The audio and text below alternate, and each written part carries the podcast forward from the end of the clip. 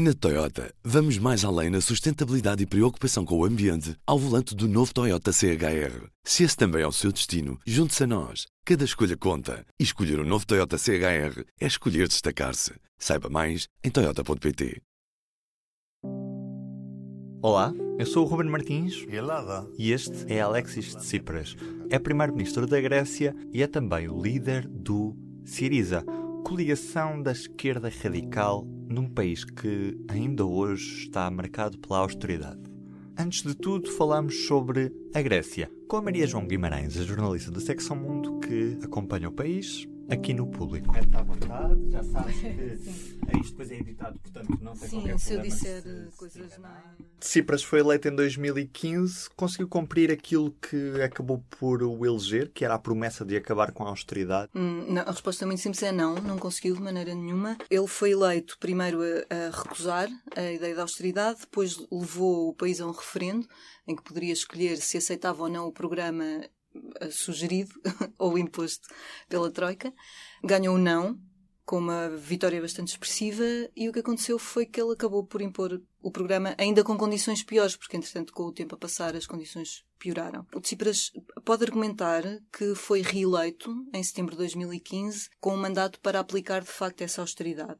Foi o que aconteceu. Não havia grande espaço de manobra também. Ele agora diz que foi um bocadinho ingênuo em achar que havia. Ou seja, ele acaba por ter que aplicar uma austeridade que prometeu não aplicar. Mesmo assim foi eleito já numa altura em que era óbvio que ia, ter que aplicar.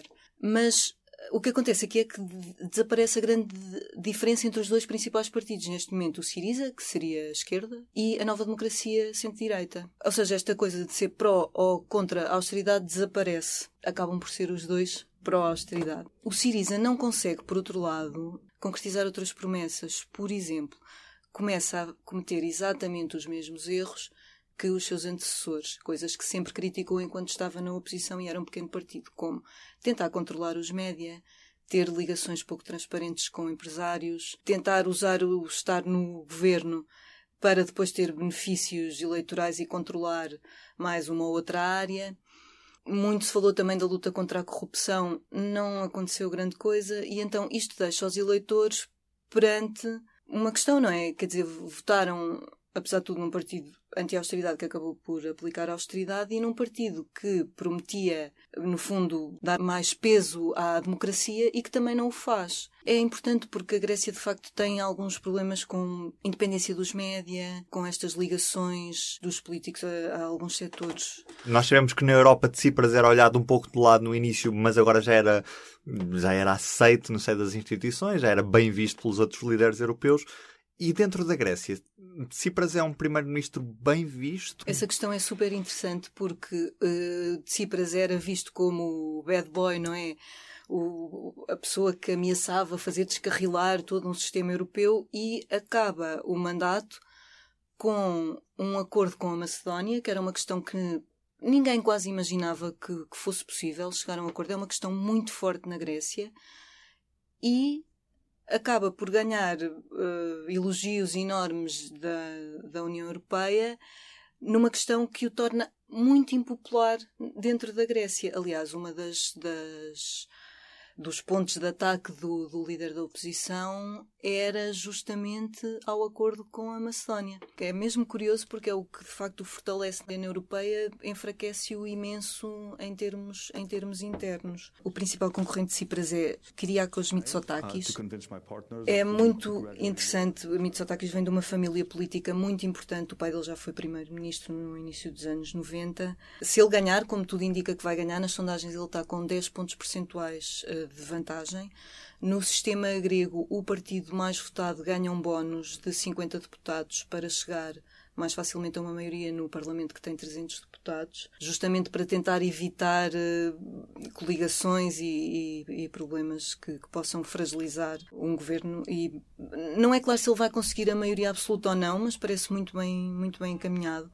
Se ele for o próximo primeiro-ministro, a Grécia poderá ter nos principais cargos, o primeiro-ministro Kyriakos Mitsotakis, um sobrinho seu à frente da Câmara de Atenas, acabou de ser eleito, e a irmã de Mitsotakis também foi ministra dos Negócios Estrangeiros, já no governo anterior, a Dora Bakayanis, também pode ter alguma posição no governo. Então, Uma outra característica da política grega, que é no fundo o domínio das, das famílias, acaba por também estar aqui um bocadinho em, em jogo, mas claramente a não ser nenhuma desvantagem em termos de, de eleitorais para, para nenhum deles.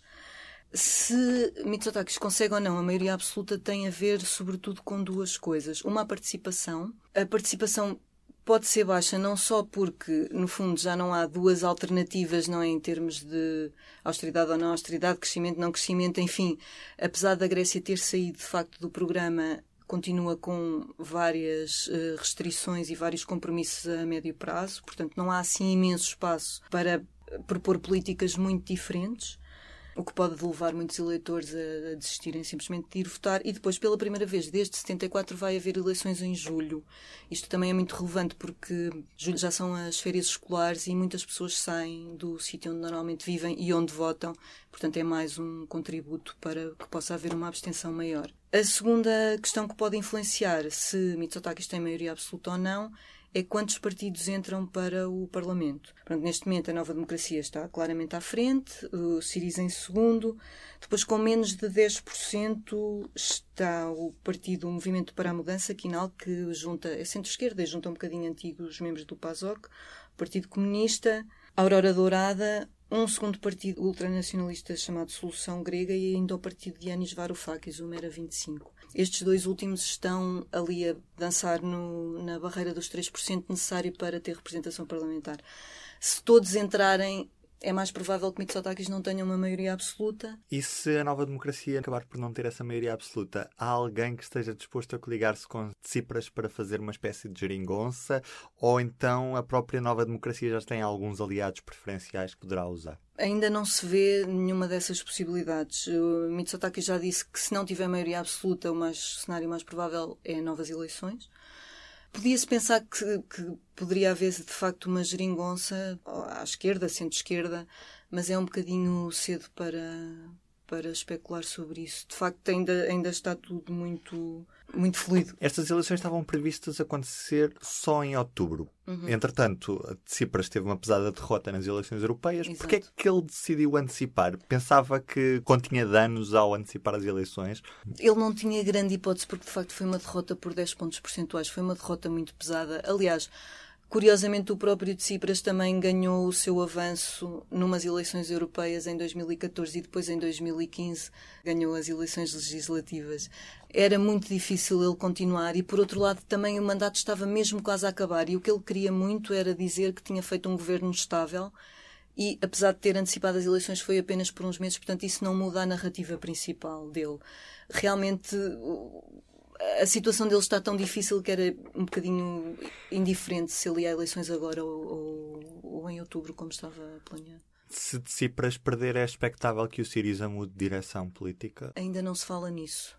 Ainda não se fala nisso, mas é um bocadinho cedo. Para já não se vê assim propriamente um movimento de, de desafio à liderança. O movimento de desafio à liderança que houve foi precisamente na altura do referendo, em que houve uma cisão e as pessoas mais à esquerda e anti-austeridade saíram. Os gregos escolhem o novo Parlamento Helénico neste domingo.